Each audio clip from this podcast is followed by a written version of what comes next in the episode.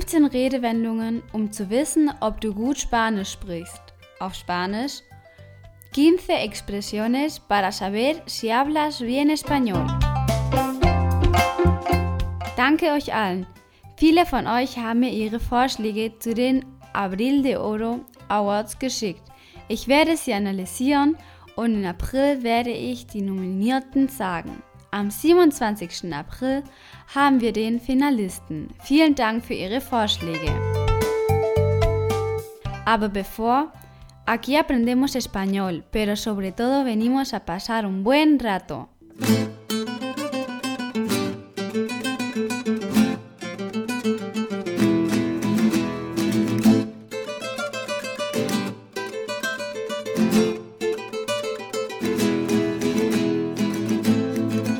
spricht April.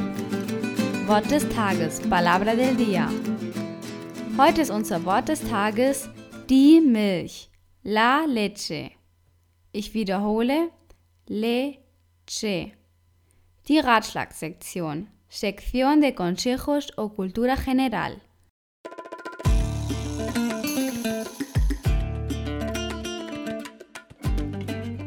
Fünfzehn spanische Redewendungen um zu wissen, ob du gut Spanisch sprichst. Die erste Redewendung. Ser la leche.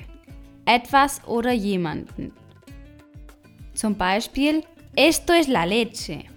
Ich wiederhole, esto es la leche. Dieser Ausdruck wird verwendet, wenn du etwas machst. Die wörtliche Übersetzung dazu ist, das ist die Milch. Ja, das ist die Milch. Natürlich sagt uns die wörtliche Übersetzung nichts, aber der Satz hat eine große Bedeutung im Spanischen. Du machst etwas und sagst dann, das ist die Milch. Was kann das auf Spanisch bedeuten? Das bedeutet, dass etwas sehr schwierig ist. Aber wenn jemand la leche ist, also ser la leche, dann bedeutet es, dass jemand sehr gut ist. Eine weitere Redewendung mit dem Wort Milch ist tener mala leche, zum Beispiel du tienes mala leche. Ich wiederhole, du tienes mala leche. Die wörtliche Übersetzung ist, du hast schlechte Milch. Zu einfach, schlechte Milch haben. Was denkst du, bedeutet dieser Satz im Spanischen? Tener mala leche bedeutet, schlecht drauf sein oder mies gelaunt sein. Gehen wir zur dritten Redewendung. Mal sehen, ob du es erraten kannst. Irse la olla, zum Beispiel se te va la olla. Ich wiederhole, se te va la olla. Die wörtliche Übersetzung ist, dein Topf geht weg. Was kann das bedeuten, wenn der Topf von jemandem weggeht? Und die Übersetzung ist ganz einfach. Er ist verrückt. Se te va la olla. Das bedeutet, dass du verrückt bist. Eine andere Redewendung. Nummer 4. Esto me importa un pimiento. Ich wiederhole. Esto me importa un pimiento. Die wörtliche Übersetzung ist, das interessiert mich eine Paprika. Das bedeutet, dass es einen überhaupt nicht interessiert. In Deutschland sagen wir dazu, das ist mir Wurst. In Spanien wäre es dann, das ist mir Paprika. Oder eine andere Version wäre, esto me importa un rábano. Das interessiert mich ein Rettich. Das ist mir Rettich. Der nächste Spruch ist sehr gut. Me ha dado calabazas. Ich wiederhole, me ha dado calabazas. Die wörtliche Übersetzung ins Deutsche ist, er oder sie hat mir Kürbisse gegeben. Das bedeutet, dass du von jemand abgewiesen wurdest, den du mochtest. In Deutschland sagt man dann zu, einen Korb bekommen. Im Spanischen würde es Kürbisse bekommen heißen. Nummer 6. Ser la pera. Esto es la pera. Die deutsche Übersetzung wäre, das ist die Birne. Das ist genau dasselbe wie ser la leche. Etwas ist schwierig zu fertigen und zu machen. Das bedeutet, esto es la pera. Es ist sehr schwierig. Bist du die Birne? Dann machst du es toll. Wirklich toll. Eres la pera.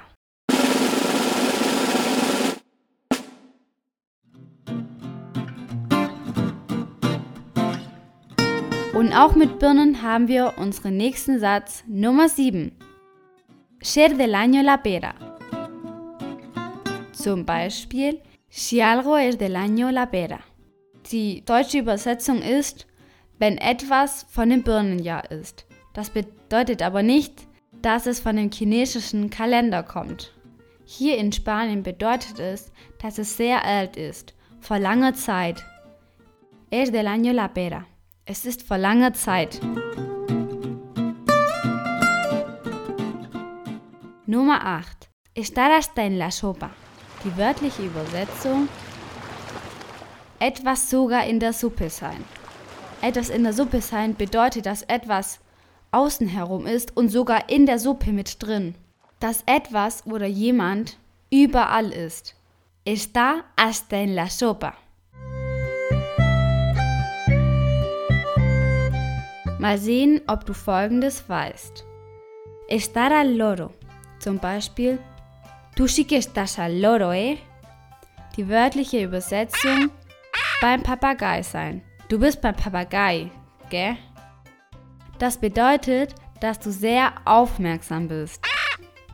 Estar al loro. Zehntens. Estar rayado. Die Übersetzung Gestreift sein. Das bedeutet, jemand ist besorgt. Zum Beispiel, estoy rayado. Nummer 11. Dieser Spruch ist auch sehr lustig. Estar en el quinto pino. Ich wiederhole, estar en el quinto pino. Das benutzen wir sehr oft. Zum Beispiel, esto está en el quinto pino. Die wörtliche Übersetzung wäre im fünften Kiefer. Zum Beispiel, das ist im fünften Kiefer. Und das bedeutet, dass jemand oder etwas sehr weit weg ist, also sehr weit entfernt. In Deutschland gibt es etwas ähnliches. Das bedeutet, du bist am Arsch der Welt. Aber genau diese Redewendung haben wir im Spanischen auch. Estás en el culo del mundo. Nummer 12. Mal sehen, ob du das weißt. No está el horno para bollos.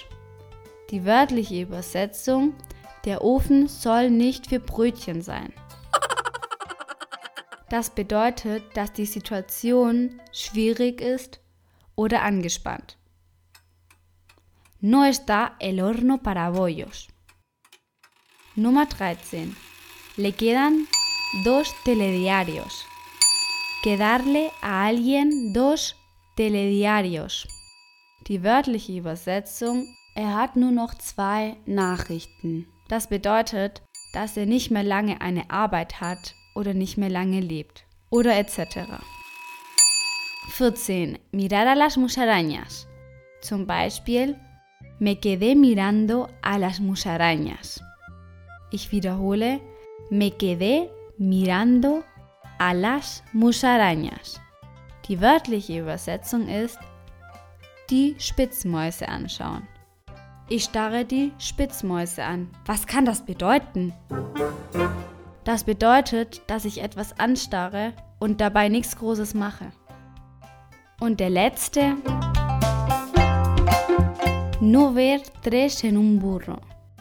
Ich wiederhole. No ver tres en un burro. Das bedeutet, dass du schaust und nicht drei Personen auf einem Esel sitzen sehen kannst. Das heißt, du siehst nichts. Du hast ein schlechtes Sehvermögen, da normalerweise eine Person einen Esel reitet. Wenn drei Personen einen Esel reiten und du sie nicht siehst, bedeutet es, dass du ein sehr schlechtes Sehvermögen hast. Und das ist unsere letzte Redewendung. No ver tres en un burro. Wie viele kanntest du schon? Die Verabschiedung. La despedida. Du bist sehr toll. Ich erwarte 5 Sterne auf iTunes. Auf Spanisch, eres la leche. Espero 5 estrellas en iTunes.